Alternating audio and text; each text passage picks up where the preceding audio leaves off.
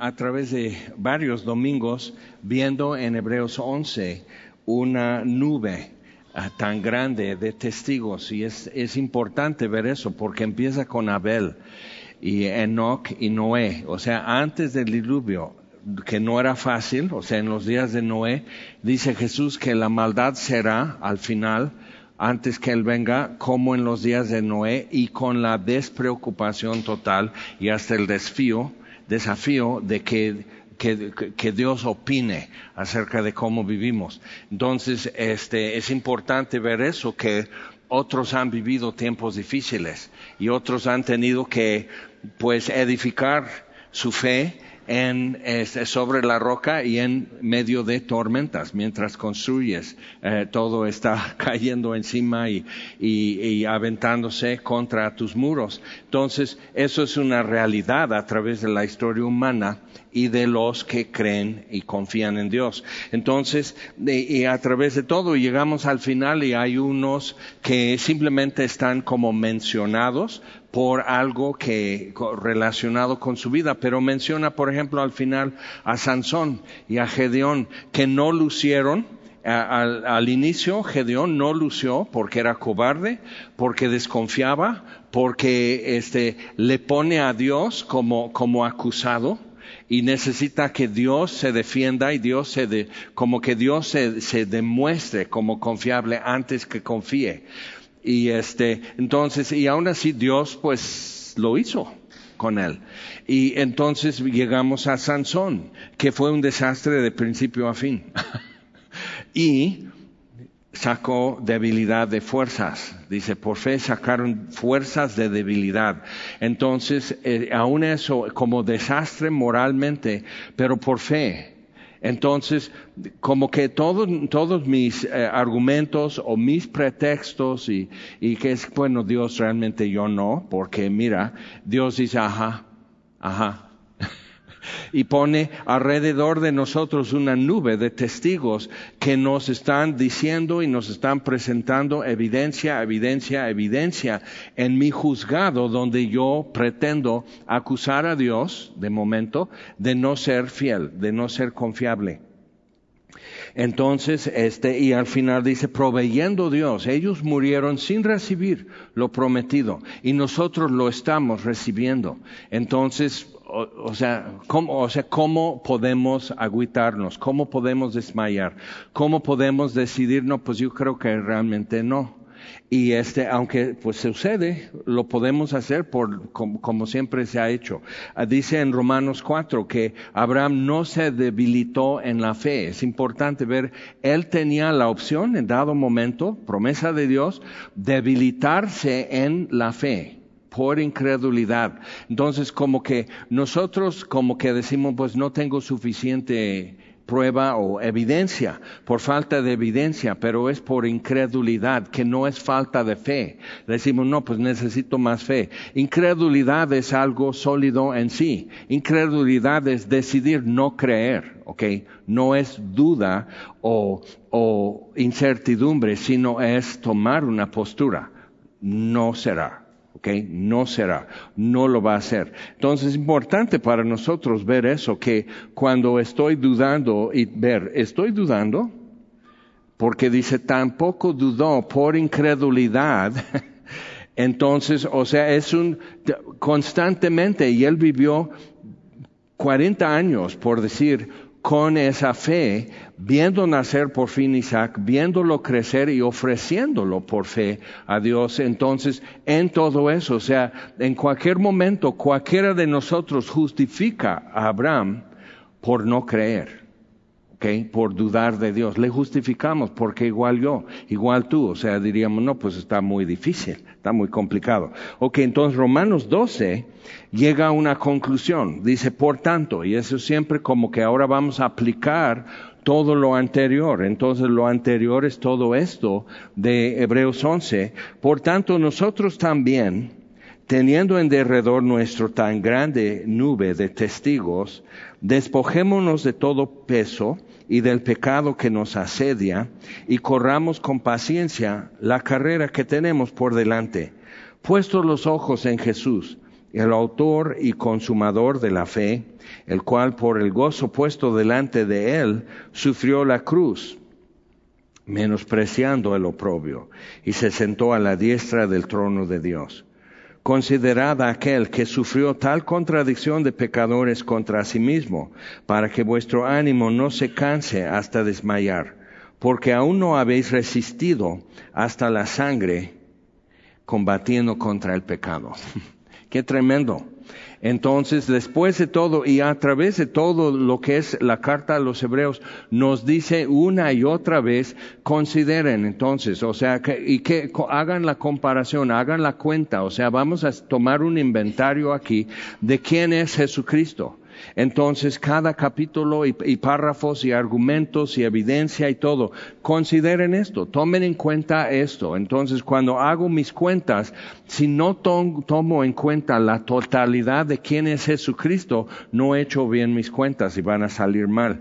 Entonces, hablando de una nube de testigos, Ahora que en, nuestro viaje este, a los Estados Unidos eh, tuvimos dos o tres cosas. Uno fue llegar a una iglesia hispana en San Francisco, eh, que interesante, ¿no? O sea, realmente la invitada fue mi esposa, al saber que yo iba, entonces, ah, pues también predicas el domingo.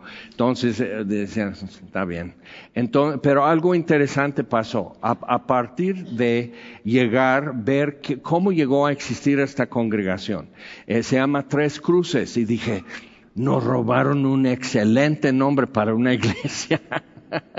Pero dije, bueno, está bien y tiene muchos años, casi 100 años de existir. Entonces, este, y, y con los cambios de los tiempos empezaron a agregar una congregación hispana.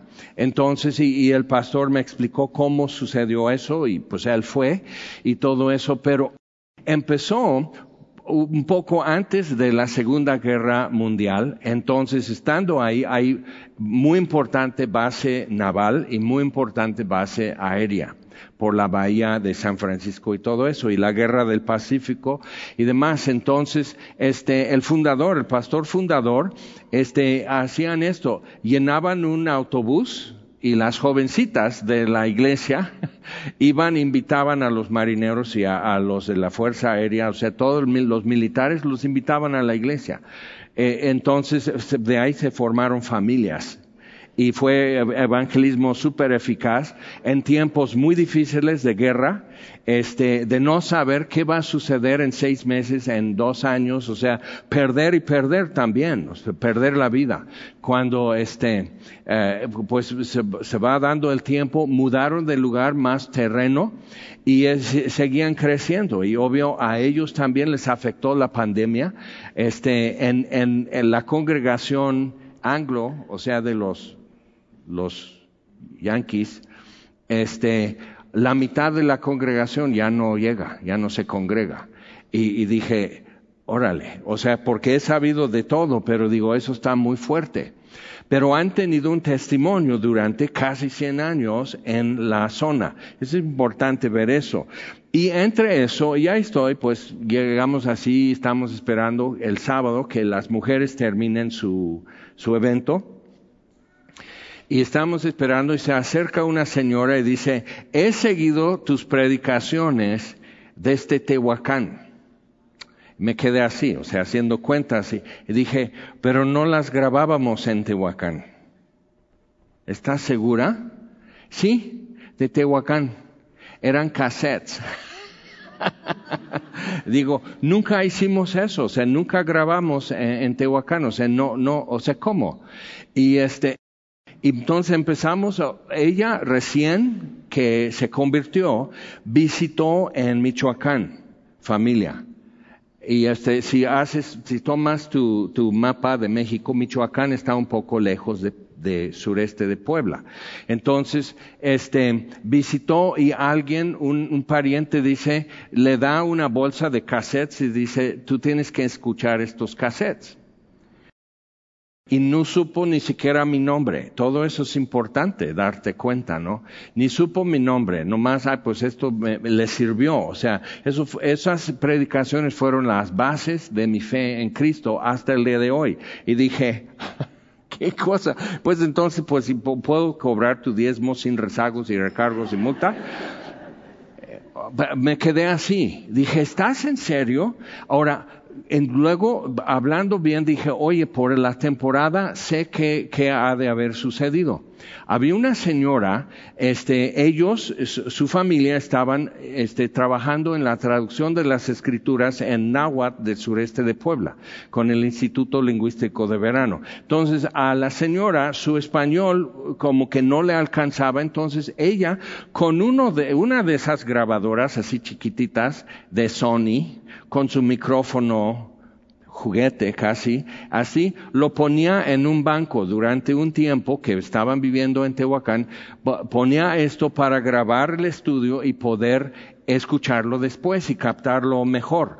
Entonces, de alguna manera, es, durante esta temporada grababa, de alguna manera copió los cassettes, que los que se acuerdan lo que era tener tu, tu grabadora doble, para poder piratear este, los cassettes de Marcos Witt y todo eso. Entonces, eh, eh, o sea, duplicar, o sea, todo el trabajo tedioso de hacer eso, con muy mala calidad por el micrófono y la distancia y todo eso, todo, todo eso simplemente, y ella hambrienta de la palabra, y dice que después ya, ya supo mi nombre, me googleó y salió así en, en Facebook, en YouTube y todo eso, Internet, hasta te le mostré, pues ya tenemos una app y puedes descargar todo de, de toda la Biblia y, y, así, pero dice, sí, ya sé. Entonces estamos hablando de uh, más de 25 años atrás, con algo que no era intencional, ni siquiera buena calidad, ¿ok? Y eso fue edificar la fe de una persona nuevo creyente en el Señor. Entonces, lección número uno, no sabes quién te está escuchando. Entonces habla bien. No sabes quién te está mirando, entonces actúa bien. ¿Ok? Entonces eso fue en tiempo y dice, ah, por cierto, tu español ya se mejoró mucho. Y digo, pues debe de ser, entonces, o sea, algo siquiera, eh, pero eso es uno.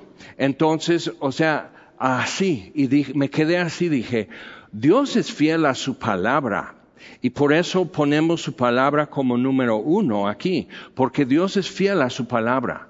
Y, y no es en vano exponer y predicar y, anunciar y, explicar y enseñar la palabra de Dios. No es en vano. Y puedes llegar a pensarlo y yo antes que tú llegar a dudarlo y decir, no, pues no tiene caso, es tiempo perdido, pero por obediencia lo voy a hacer, pero, pero no es, o sea, no fue en vano y si hubo fruto con una persona que se llama Julia, pero ya ni capté su apellido y me dijo que él se lo dio, se apellida González, digo, no conozco, o sea, no sé cómo fue el vínculo de contactos para llegar a sus manos esos cassettes. Ok, pasamos a, ver, entonces subimos más en el norte de California hasta Oregón y pasamos a ver a mis primas que son más grandes que yo, entonces tienen este 70 y 73 años. ¿Ok? Entonces ya está. Y dice, como tú. No. Yo soy el chiquito entre todos estos. Entonces, pero este, a una eh, la vi en el funeral de mi mamá, la otra no la he visto desde como 2003, ¿ok? Entonces casi 20 años. Entonces era por retomar muchos hilos. Y, y, hablar de muchas cosas y, y, con la hija de mi prima estando ahí y su hija que también le gustan caballos entonces y, yo le mandé dinero pues cómprate un, una cobija o algo así para tu caballo, pero este, quiero ser parte de eso. Entonces, pues ahí estamos con todo eso, retomando, retomando, retomando muchas cosas de décadas, literalmente y mucho en, la plática y risas y todo eso y recuerdos, retomando también dónde estuvo Dios en, en, en esas jornadas, ¿no? ¿Ok? Que diario te levantas, diario vives tu vida, este, te acuestas en la noche y eso se va sumando en una vida. Y este, entonces eso fue muy interesante ver qué ha hecho Dios y, con, quién hubo reconciliación al final y hablar de los viejitos que ya no están y mucho de eso. Entonces, este, en eso, el último día subimos más al norte, un poco más dentro de Oregón y donde algunos que tienen mucha historia con nosotros ya viven jubilados o semijubilados. Entonces, una pareja cuando yo recibí a Cristo, este, ellos también por ahí, y el que nos estaba discipulando los incluyó, inclusive mudamos a su casa por cuestión de espacio, poder seguir reuniéndonos. El viejito que nos discipulaba, se muere su esposa, él se va a vivir con una hija, y mi hermano tomó el estudio bíblico y seguíamos, y en eso se agregaron otras personas y así. Pero entonces estuvimos este, regresando a todo eso, dice, bueno, ¿y cómo llegaste al Señor? ¿Y cómo llegaste al Señor? ¿Y cómo se conocieron ustedes? Entonces había, llegó otra pareja, que ellos fueron la primera boda cristiana que yo pude asistir. Y él cuando se convirtió, tiene un tatuaje así como de, de, de pata de, de águila o halcón o algo, pero bien dicen los surfos en California, bien gnarly. Entonces así, pero es el hombre más sencillo y más lindo y más tierno que puedes ver. Pero no era así cuando él recibió a Cristo. Ya tiene 82 años y parece más o menos de mi edad y bien así, pero venía de una cuestión de rebelión y drogas que no tienes idea y su esposa ahí con él, y ellos entraron en los ministerios, había ministerios con, con Calvary Chapel en, en Costa Mesa, que alquilaban una casa y ahí llegaban a vivir este, puros hombres o puras mujeres, entonces, porque era la, la, necesidad era alguien que te ayudara a poner tus pies en tierra, eh, ya no inyectar, ya no echar coca, ya no eh, ácido, ya no alcohol y todo eso, o sea, salir de eso, pero no era un centro de rehabilitación en sí, algunos no venían de eso, pero venían de sus locuras, venían de sus religiones del oriente, venían de muchas cosas y todos eran hippies. Y eso fue el fenómeno. Entonces, como que poder realmente empezar a razonar y aprender a pensar con la palabra de Dios. Y, o sea, yo conocía muchos de esos que en esa temporada ya estaban casándose, ya estaban pues empezando una empresa o siguiendo su vida o estudiando una carrera y todo eso. Entonces, y yo soy un poco más joven que toda esa flota, ¿no? Pero todos tienen un gran testimonio de, de, la gracia de Dios, la misericordia de Dios en su vida y su fidelidad. Entonces, al cabo de años, y estamos hablando de desde 1975 que empezamos a conocernos. ya llovió. Entonces, o sea, y viendo eh, todo el trayectorio y ahora sus hijos que son mileniales y cuarentones y, y, todo eso, y los hijos de sus hijos y cómo va. Y algunos de sus hijos divorciados. ¿ok? Algunos ya no caminan con el Señor, otros están batallando para regresar al Señor. O sea, la cosa sigue. Y, y, este, y estuvimos tratando de entender, bueno, ¿y por qué? Porque, y alguien dice, bueno, mi hijo que tampoco está caminando muy bien con el Señor, dice, mi hijo me comentó eso porque lo visitan. Vive en Santiago, cerca de la playa, entonces pues hay que ir a vacacionar y caer con él. Y dice, y él dice, mamá, no tienes idea qué bola de amargados son amargados con Dios, amargados con su papá, amargados con la iglesia que fue su cuna, que no fue horrible, o sea, o sea, simplemente están amargados, porque aman al mundo y se sienten culpables, entonces tienen que pasar la culpa y responsabilidad a otro, no es más. ¿Ok? Todos hemos visto escándalos y cuestiones en iglesias y podemos decir, ay, pero si hemos puesto atención a la palabra de Dios, cuando alguien cae en pecado, no es una sorpresa porque la Biblia nos dice que somos pecadores y que todos pecaron y están destituidos de la gloria de Dios y que todos necesitamos permanecer en Cristo, que todos tenemos que vestirnos de la armadura de Dios para estar en pie en el día malo y al fin del día seguir en pie. Entonces, la palabra de Dios siempre ha dicho eso y aun el que es un miserable fracaso como cristiano como, o como Sansón, simplemente está corroborando lo que está escrito.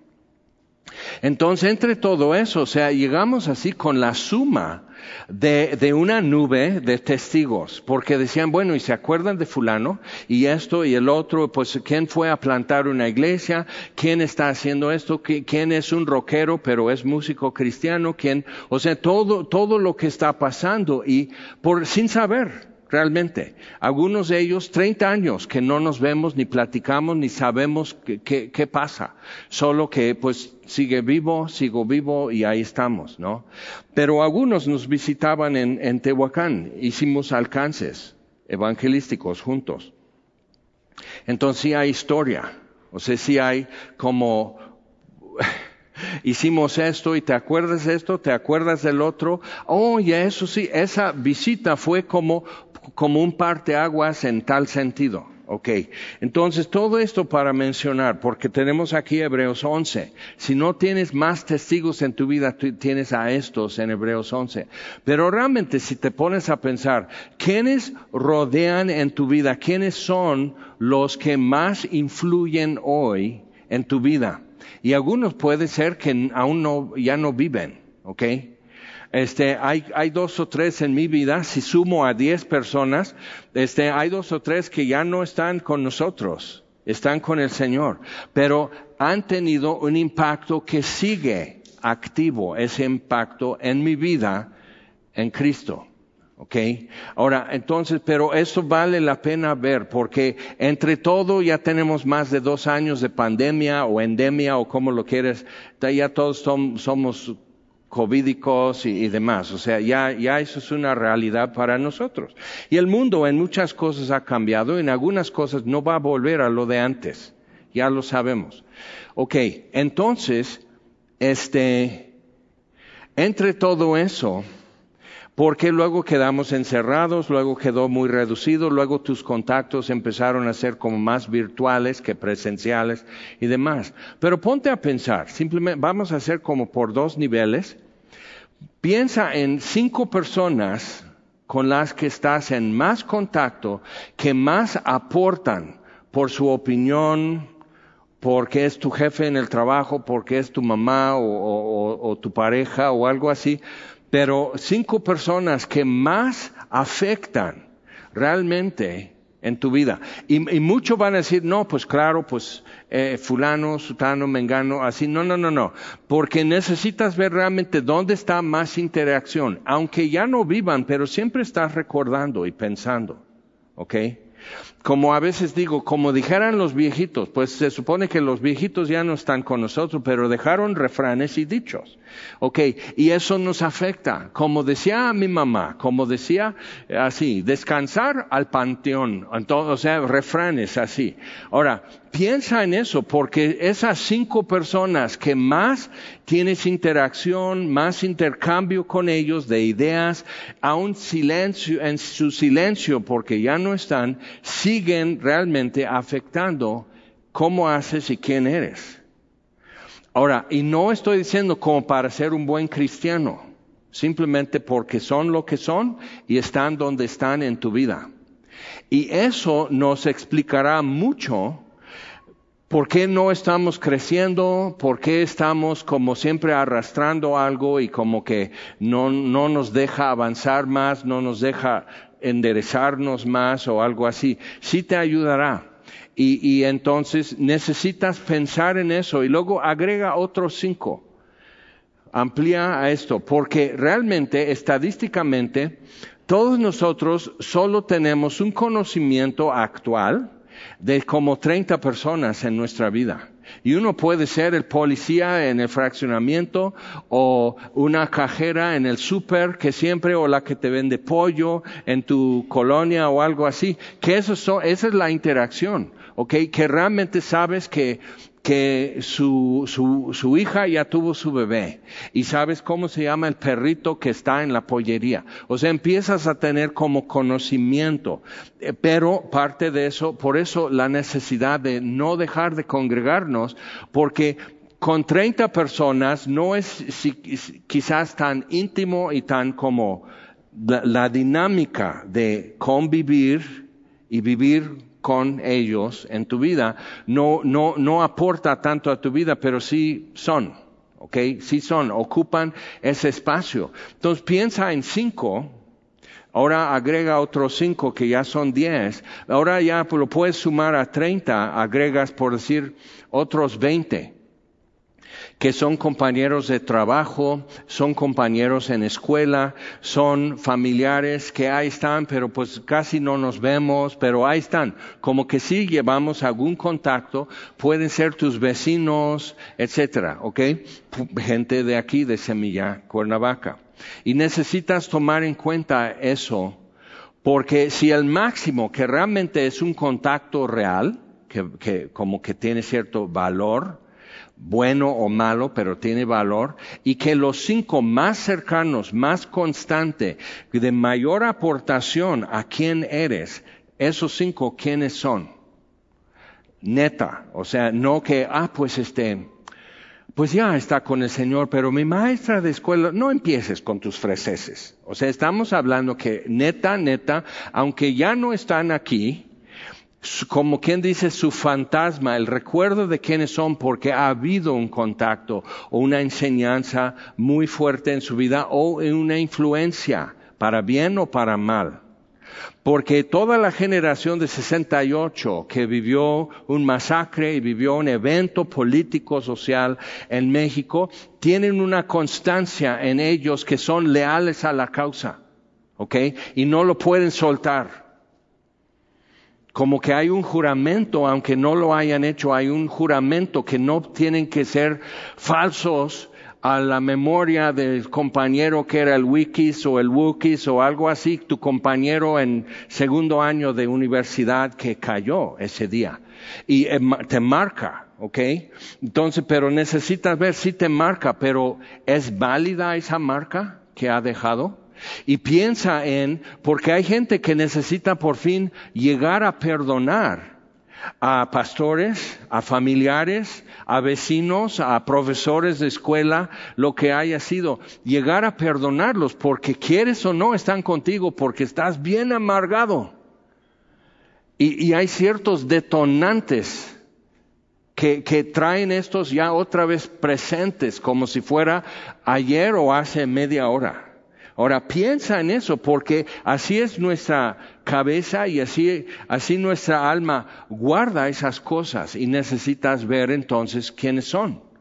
Y si realmente es, y algunos, aunque viven o aunque viven contigo, necesitas ver qué medidas tomas, porque lo que aporta eh, esa persona es tóxico o te está secando el alma, te está marchitando el alma. Y necesitas ver eso. Y quizás dices, pues no me puedo aislar de esa persona, pero necesito incluir por cada uno de estos a dos que sí me edifican y me refrescan las promesas de Dios y me recuerdan el camino y me mantienen así en la raya en mi vida.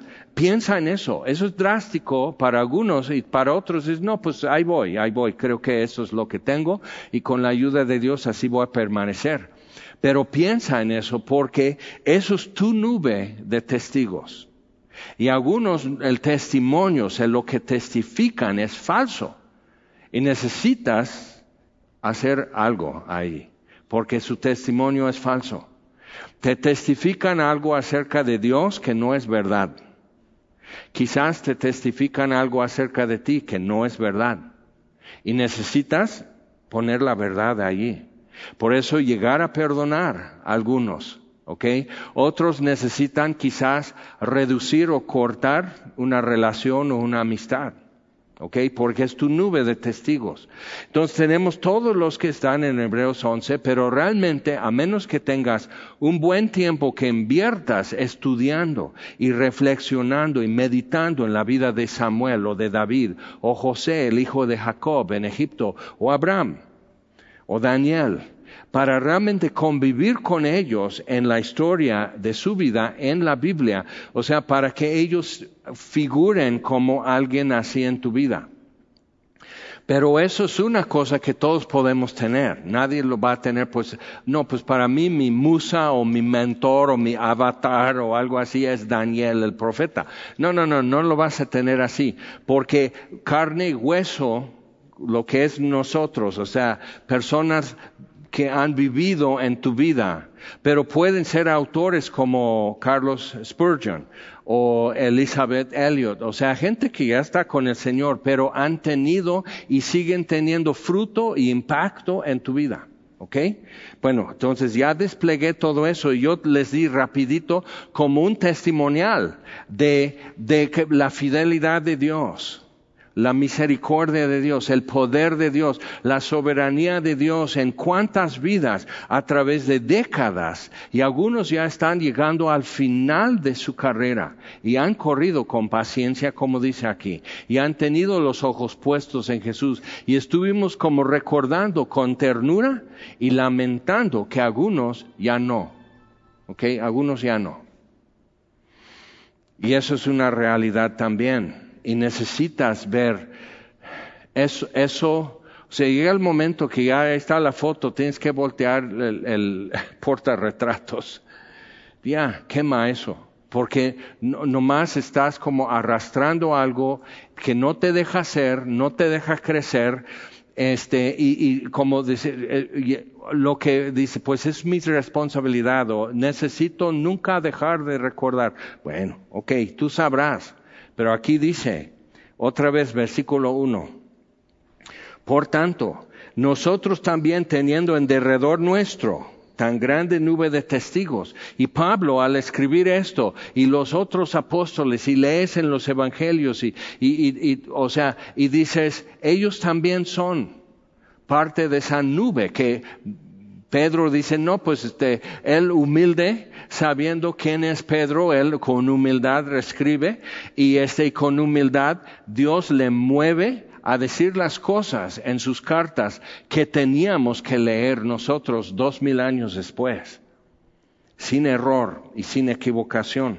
Entonces, teniendo en derredor nuestro tan grande nube de testigos, despojémonos de todo peso, como alguien que va a correr cuando tú ves, por ejemplo, cómo compiten en un triatlón, nunca vas a ver al, paisa con, sus botas, ¿ok? Con casco de acero y, y, así, y una mochila y un casco. Eso está bien si eres militar, pero los demás traen puro licra. Lo mínimo para ser modestos y para competir. ¿Ok? Lo mínimo y se avientan al mar y el agua está frío me salen de ahí, cada quien agarra su bici y a correr. Entonces todo eso sucede, pero si te fijas cómo son, quitan todo peso. Quitan lo que simplemente agrega algo para, para alzar el pie y tomar otro paso. Entonces, despojémonos de todo peso y del pecado que nos asedia. Y esa palabra que nos asedia, piensa en básquetbol, fútbol, fútbol americano, si quieres ver rugby, que es súper violento, o sea, unos australianos que miden más de dos metros y pesan 120 kilos y, van a patear el balón o tu cabeza, lo que se inserte en ese momento.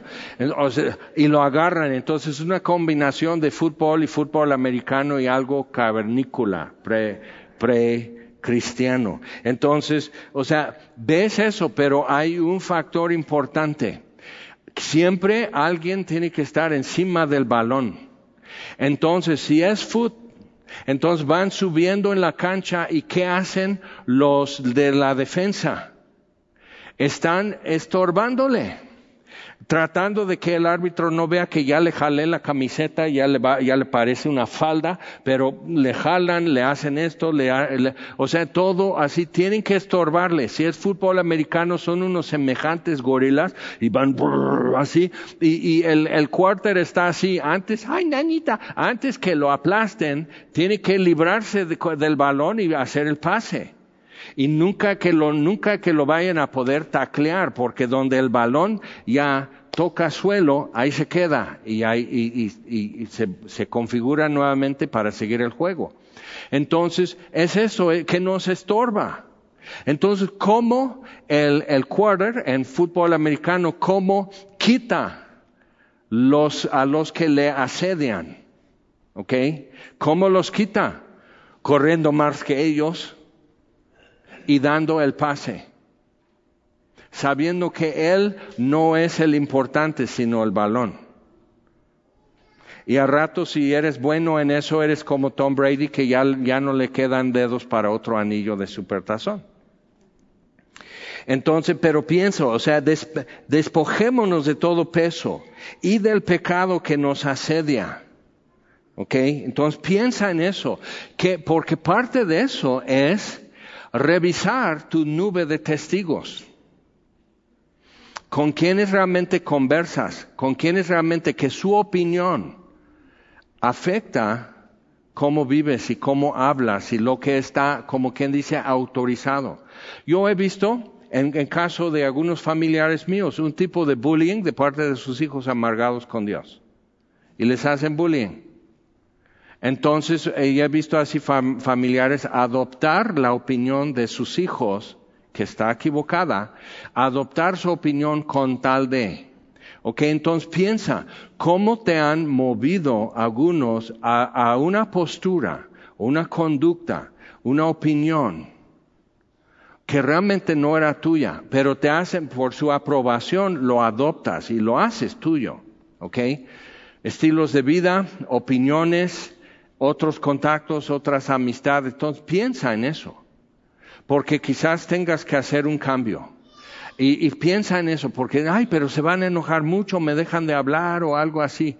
Si de por sí no está padre, o sea, realmente, ¿qué estás de perder ahí?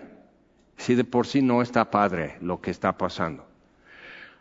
Pero por miedo, por incertidumbre, nos dejamos y nos dejamos y nunca es una vuelta así de 90 grados.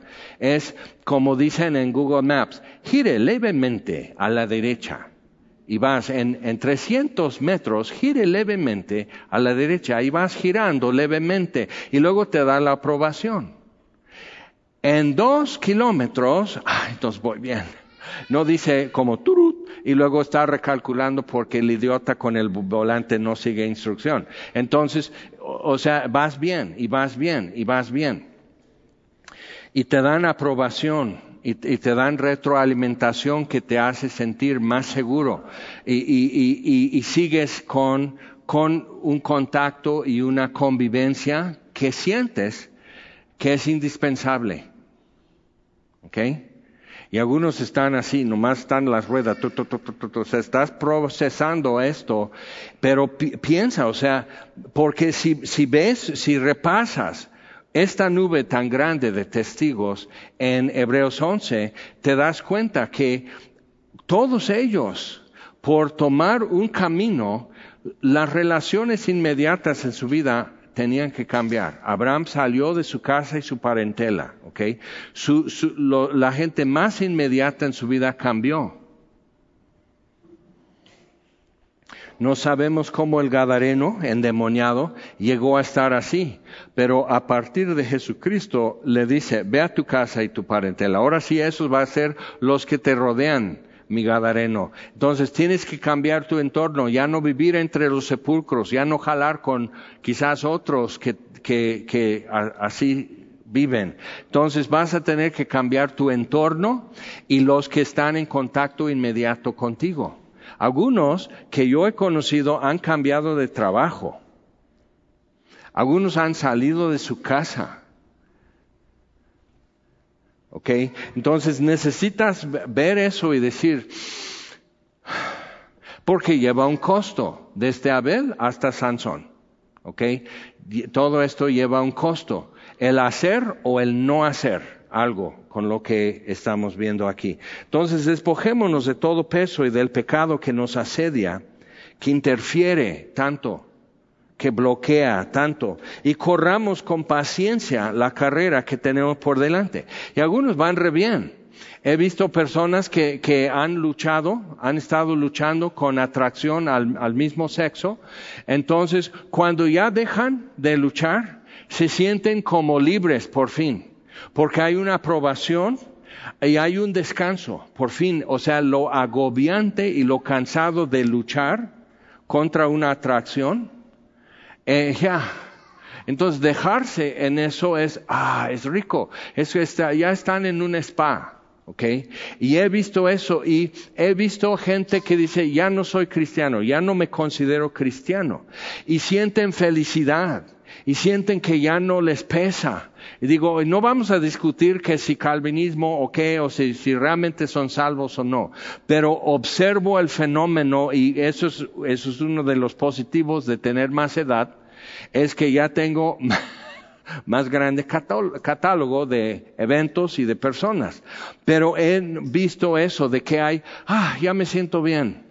Este, a la iglesia donde voy, ahora sí puedes beber todo lo que tú quieres de alcohol y no te dicen nada. Cuando yo llegué en 2005, me dijeron varios, pues yo estoy congregándome aquí porque me dijeron que en Semilla no te van a decir nada. Y dije, oh, ¿y quién te dijo? Para saber también. Y, y, digo, pues eso, fíjate que ya no es así, te vamos a decir de la mejor forma posible, pero no nos obligues a adoptar una actitud más recia, por favor, porque pues lo vamos a tener que hacer. Entonces, o sea, es eh, así. Y dije, ah, entonces Semilla Cuernavaca es, decían otras iglesias, es la prepa abierta, es la escuela nocturna, es el basurero de todas las iglesias de Cuernavaca, o sea, así barren y todo y lo tiran ahí en ese bote. Y dije, bien atinado realmente, sí. O sea, despistados, mal encaminados, malos antecedentes, pecadores cada uno, desastrosos pecadores algunos, o sea, todo sí es verdad.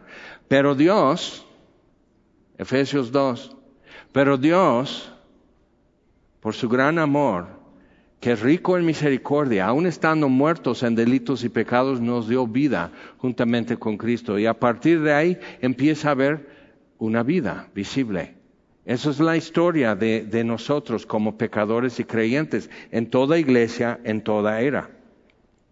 Entonces, Corramos con paciencia la carrera que tenemos por delante, puestos los ojos en Jesús, no en la política, no en las fallas de los demás, no en las derrotas de los demás, no en la desobediencia de los demás, puestos los ojos en Jesús. Porque si te pones a ver esto, que este ya no es cool, este ya no es in, este no, no, no, o sea, yo, yo fui a compartir en una iglesia en Oaxaca que su modernización musical es por fin cantar las de Marcos Witt de hace 30 años.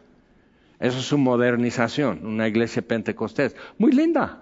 Y digo, ¿y qué, por qué tienen que tener lo más último de Espíritu y Verdad o Hillsong o Semilla Cuerna? O sea, lo más reciente, lo más novedoso.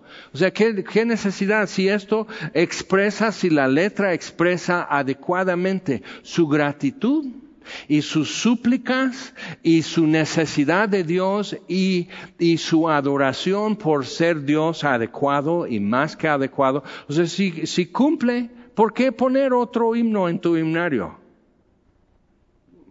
Entonces, o sea, eso es igual, es una perspectiva cuando tienes una nube suficientemente grande de testigos, tienes como más evidencia y es más variada y es y atraviesa más hasta siglos puede abarcar de historia pero seguramente más allá de tu generación. Entonces, corramos con paciencia la carrera tenemos, que tenemos por delante, puesto los ojos en Jesús, el autor y consumador de la fe, alfa y omega, el que inició la fe que tenemos y que Él que la lleva a cabo. El que al final justificará mi confianza en Él. Eso es el testimonio de la nube de testigos en Hebreos 11. Que todo lo que ellos viven y vivieron justifica confianza en Dios. Entonces, si tomamos este Hebreos 10, dice, como ciertas conclusiones a donde ha llegado ya aquí en Hebreos, capítulo 10, versículo 19. Así que hermanos, teniendo libertad para entrar en el lugar santísimo por la sangre de Jesucristo, ¿ok?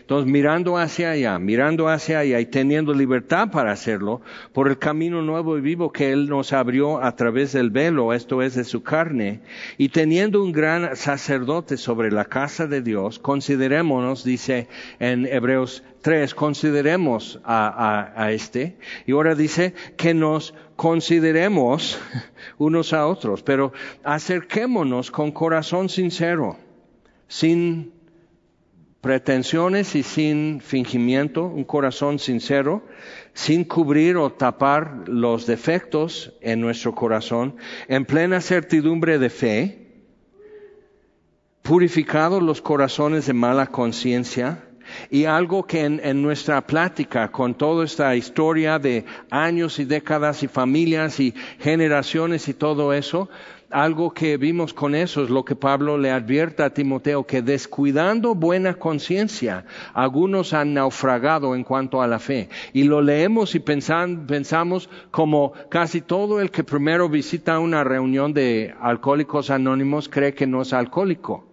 Porque un alcohólico para este es un borracho orinado dormido en una banqueta por ahí. Eso es un alcohólico. Bueno, yo tengo un problema con mi forma de beber, pero no soy alcohólico. Entonces, rápido los de doble A te ajustan. Eso. Entonces, no, eh, o sea, él, es, él está muy avanzado en su enfermedad de alcoholismo y tú apenas iniciando, pero sí estás enfermo, sí estás mal. Entonces, o sea, viendo eso, purificados los corazones de mala conciencia. Entonces, manteniendo buena conciencia, porque algunos descuidando la conciencia. Y sí, te estoy mirando. Estás descuidando buena conciencia, estás justificando cositas, estás diciendo, bueno, es que esto, es que el otro. Y perdóname, pero un pastor que cae en adulterio no justifica nada para ti.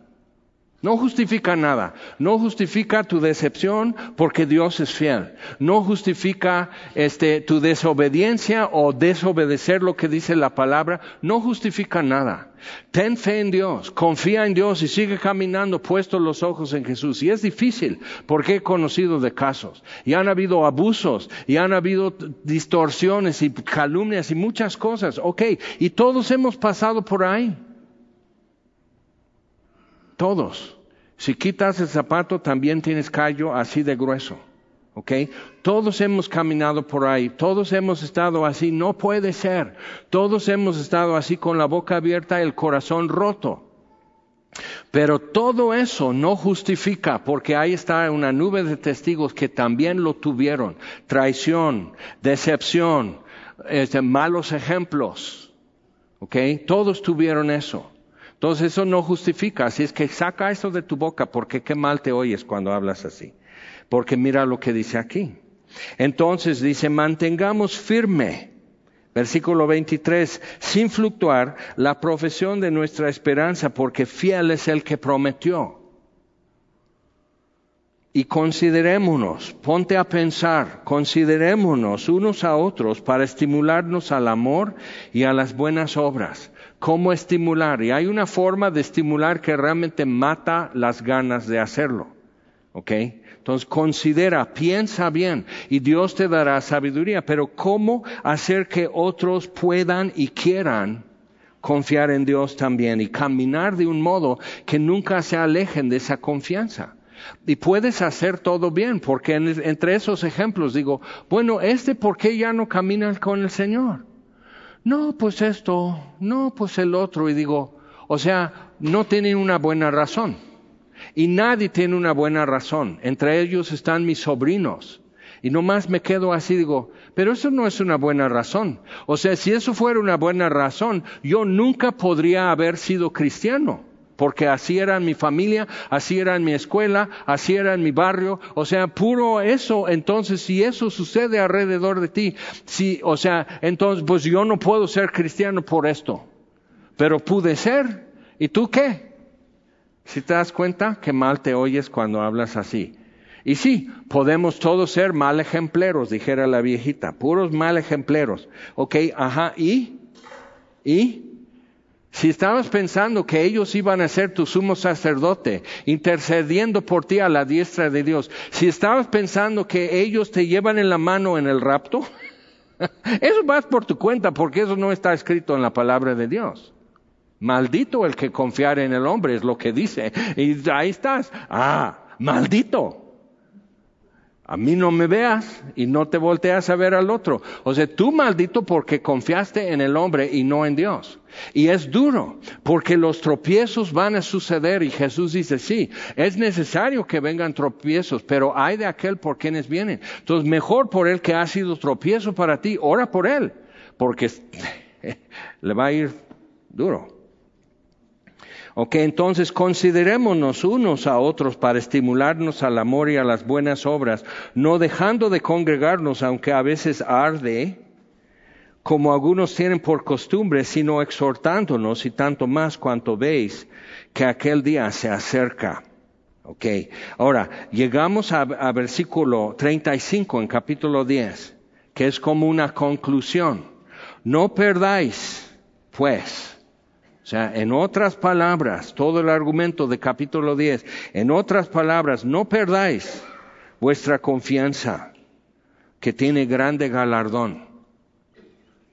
Y luego nos da todo un catálogo de testigos que nos dicen, no dejes de confiar en Dios, no dejes de creer en su palabra. Ok, no perdáis vuestra confianza, que tiene grande galardón, porque os es necesaria la paciencia. Y en mi catálogo de gente que a poco, a poco, ya no, ya no, ya dejó, o sea, ya vive así, ya estoy todo, me quedé así. Y me doy cuenta porque algunos eran bien fervientes en el principio y eran ejemplos para mí. Y qué bueno que me volteé mejor a tener los ojos puestos en Cristo. Pero lo que empezó a suceder, me doy cuenta, es como la parábola de las diez doncellas, que la mitad no compraron suficiente aceite para tener en su lámpara encendida toda la noche. ¿Ok?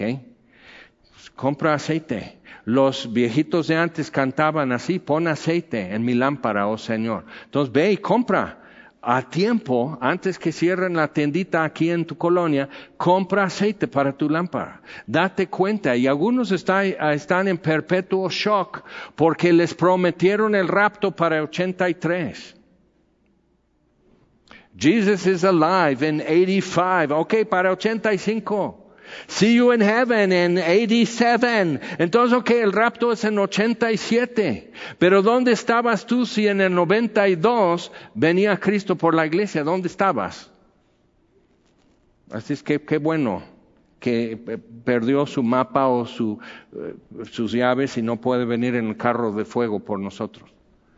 Porque ¿dónde estarías?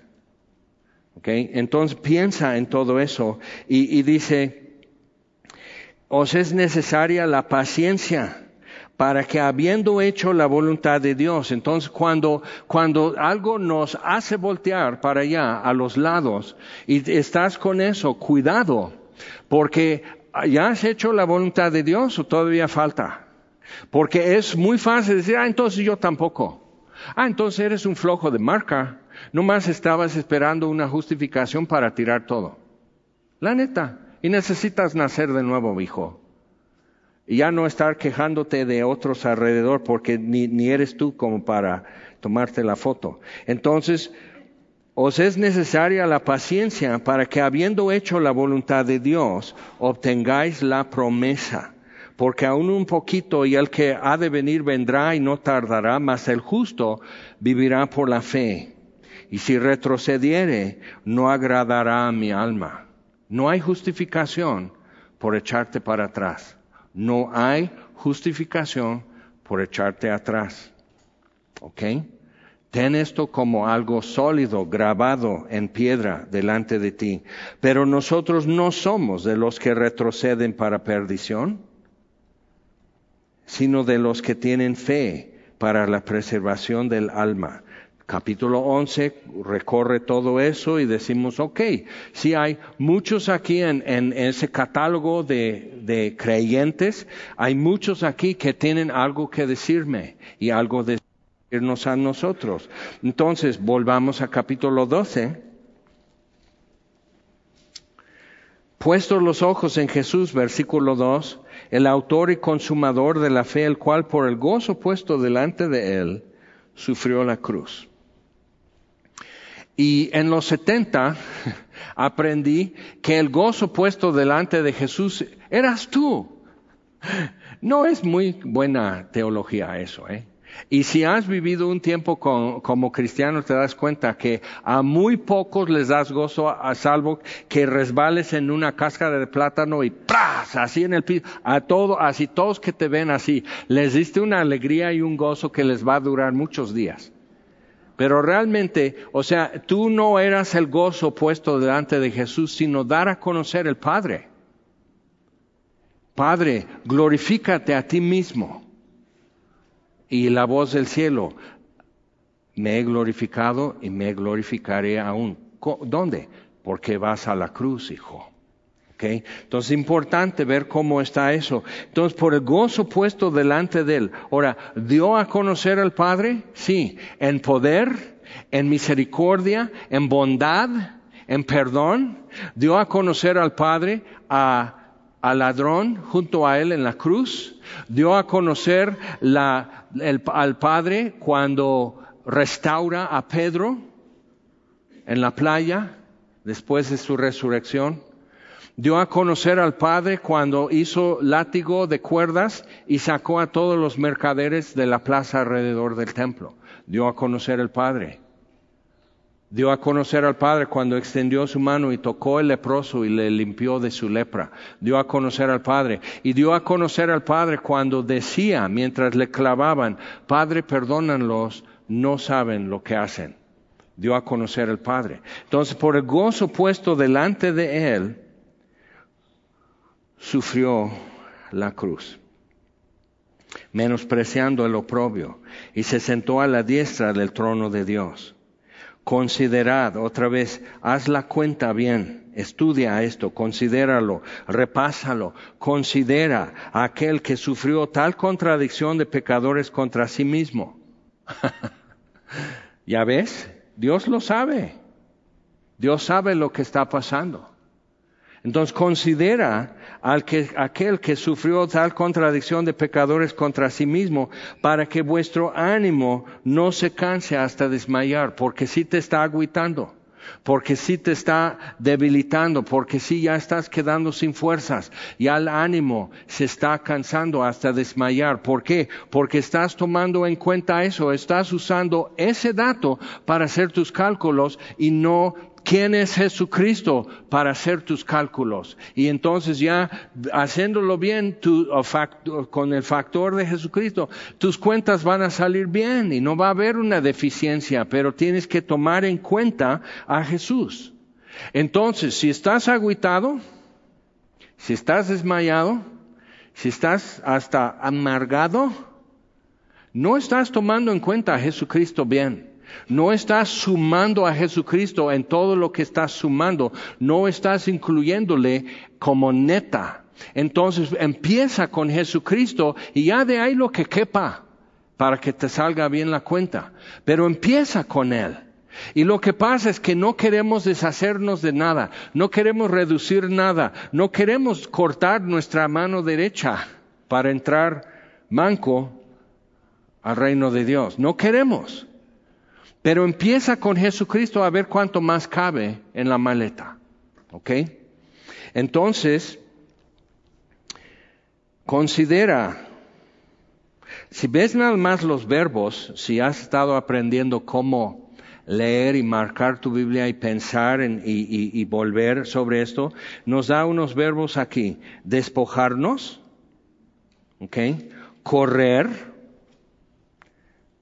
poner los ojos en Jesús, o sea, mirar fijamente, considerar, y nos damos a deshacer de desmayar, resistir y combatir.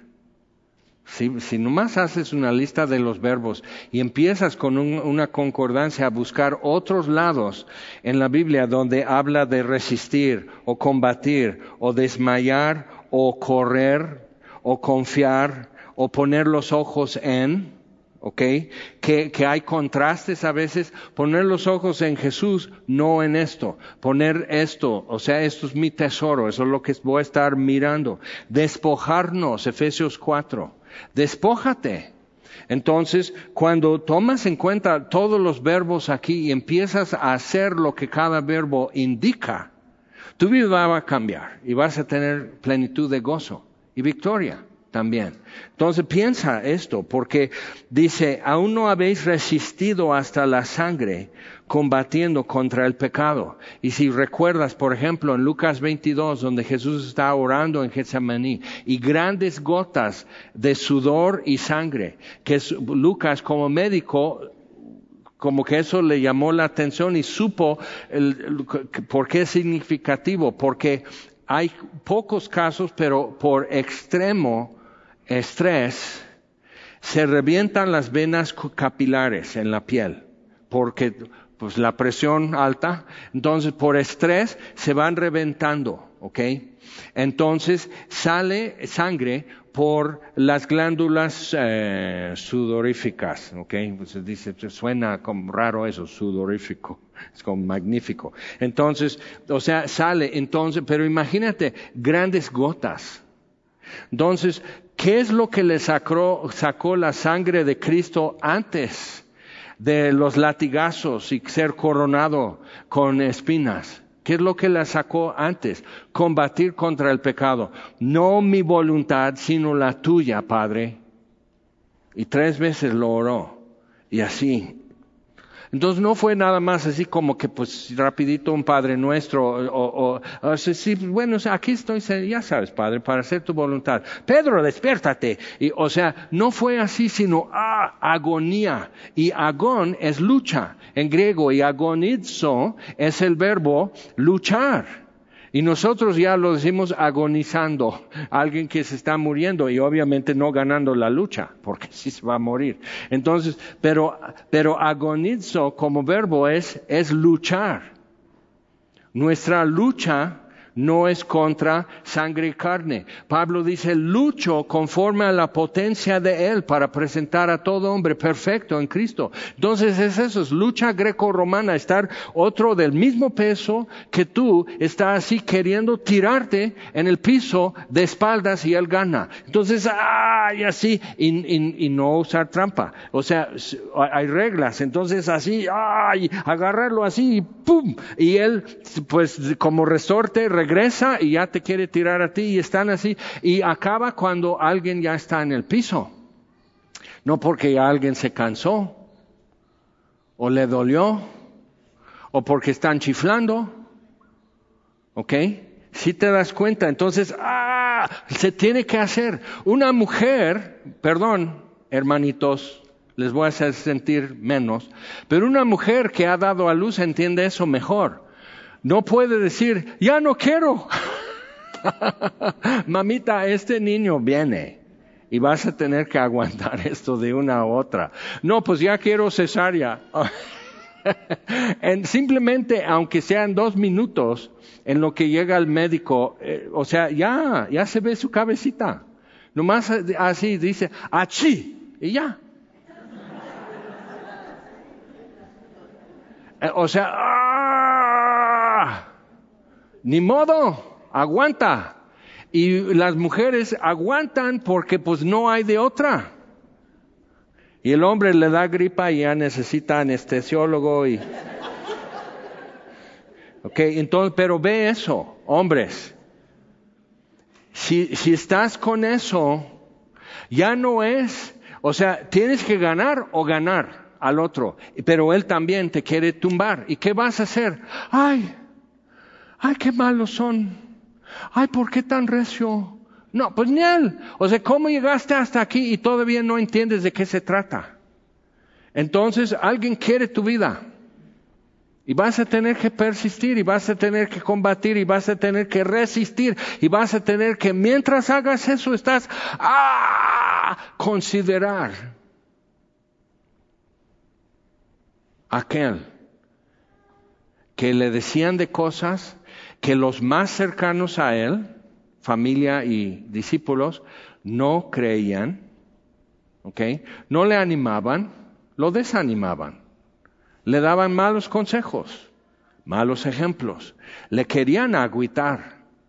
Quizás no por malicia, pero lo que hacían y decían era agüitarle. ¿Cuál era tu problema otra vez? ¿Te das cuenta? Considera a Jesús. Ay, pero es el Hijo de Dios. Pues fíjate, Dios no sangra. Entonces el Hijo del Hombre, así, ¡ah! con el pecado, para no pecar, y no pecó. ¿Qué voy a hacer? Pues tengo que empezar considerándole. A ver a dónde puedo llegar con eso porque aún no habéis resistido hasta la sangre combatiendo contra el pecado. Y ahí lo dejamos, porque después vamos a hablar de disciplina. Y muchos quieren hablar de eso, lo que lo que te está pasando es castigo de Dios para que te eduques. Ah, puede ser. ¿Qué tal si simplemente tu entrenador personal ya le aumentó a 50 kilos? En la máquina y tú estabas muy bien y muy fresa con 35 kilos, así, y dice, ahora sí, ahora te vamos a subir a 50. ¿A 50? Sí, ya no te vas a ver guapo, vas a estar así con las venas saltadas y sudando y todo eso y, ¡ah! y a lo mejor vence tu fuerza y no puedes. A lo mejor. Ajá, ¿y? Que lo hagan ellos. Puestos los ojos en Jesús es tu único público. Es el único que te está mirando que importa realmente. Si puedes captar eso, tu vida va a cambiar y vas a tener plenitud de gozo. La neta. Necesitamos eso. Y cuesta porque es para muchos reprogramar no solo mi forma de pensar, sino mi forma de vivir y va a costar trabajo, pero como siempre preguntamos, ¿tienes algo más importante que hacer?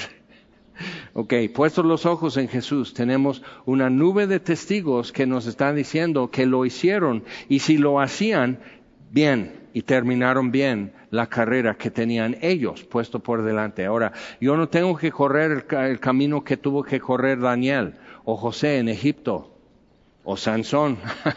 No, eso no es mi camino, no es tu camino. ¿Cuál es? entonces corre con paciencia, puesto los ojos en Jesús. Porque tenemos rato todavía que tenemos que estar. ¿Ok? Hoy vamos a tomar la cena del Señor, buen momento como para decir, ok, pues esto es sí. Quien por el gozo puesto delante de él sufrió la cruz menospreciando el oprobio. No se voltea a decir, ay, no hablen así, ay, qué mal, ay, o sea, no se indignó, no se agüitó, menospreciando el oprobio de ser crucificado, no dando explicaciones a esas alturas a nadie, sino cumpliendo lo que tenía que hacer. Y con lo poco que pudo llenar el pulmón y, y poder decir unas palabras, cuidando todavía qué es lo que va a decir desde ahí, puesto los ojos en Jesús el autor y consumador de la fe, quien por el gozo puesto delante de él sufrió la cruz menospreciando el oprobio y se ha sentado a la diestra de Dios. Entonces, Él te está mirando a ti. Pon tus ojos en Él. Señor, te damos gracias por tu palabra y gracias por Jesucristo, el autor y consumador de nuestra fe, que todo lo llevó a cabo y que no inició algo y luego se quedó distraído o aburrido o aguitado y se fue. Lo llevó a cabo y está sentado a la diestra tuya, Dios, intercediendo por nosotros. Y tu palabra dice entonces, ¿quién acusará a los escogidos de Dios? Pues Cristo es el que murió, además resucitó, además está a la diestra de Dios intercediendo por nosotros. ¿Cómo podemos entonces cansarnos y desmayar ante todo lo que puede estar sucediendo. ¿Cómo podemos? Entonces necesito poner mis ojos en Jesús.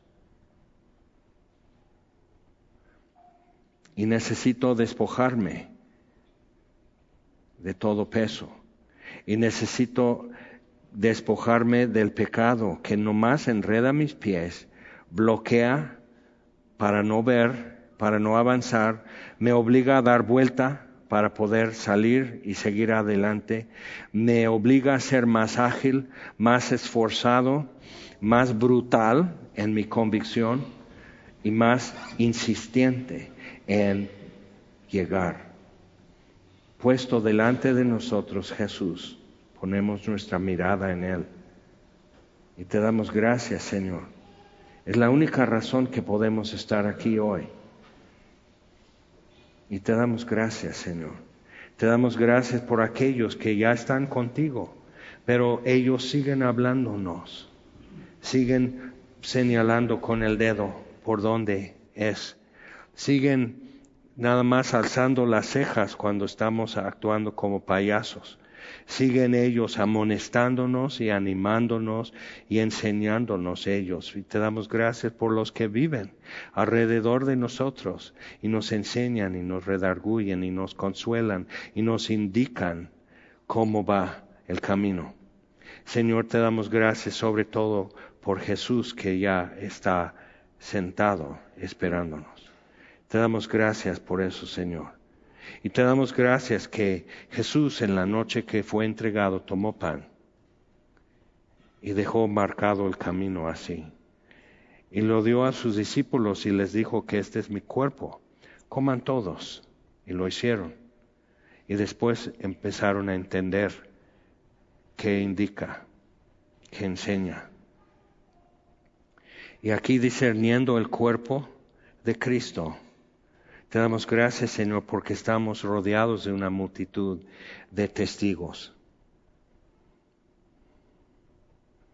Y todos servimos de ejemplo, aunque sea mal ejemplo, pero sí tenemos una nube de testigos sentados junto a nosotros hoy. Y te damos gracias, Señor, porque asimismo Jesús, después de cenar, tomó la copa y dijo, esta copa es el nuevo pacto en mi sangre. Beban todos. Y lo hicieron empezaron a entender por qué tuvo que ir a morir. Y te damos gracias entonces por la cruz, por el amado del cielo muerto en ella, por resucitar el tercer día, por preparar un lugar y por esperarnos al final de nuestro camino. Te damos gracias nuevamente por Jesús. Y en su nombre te pedimos. Amén.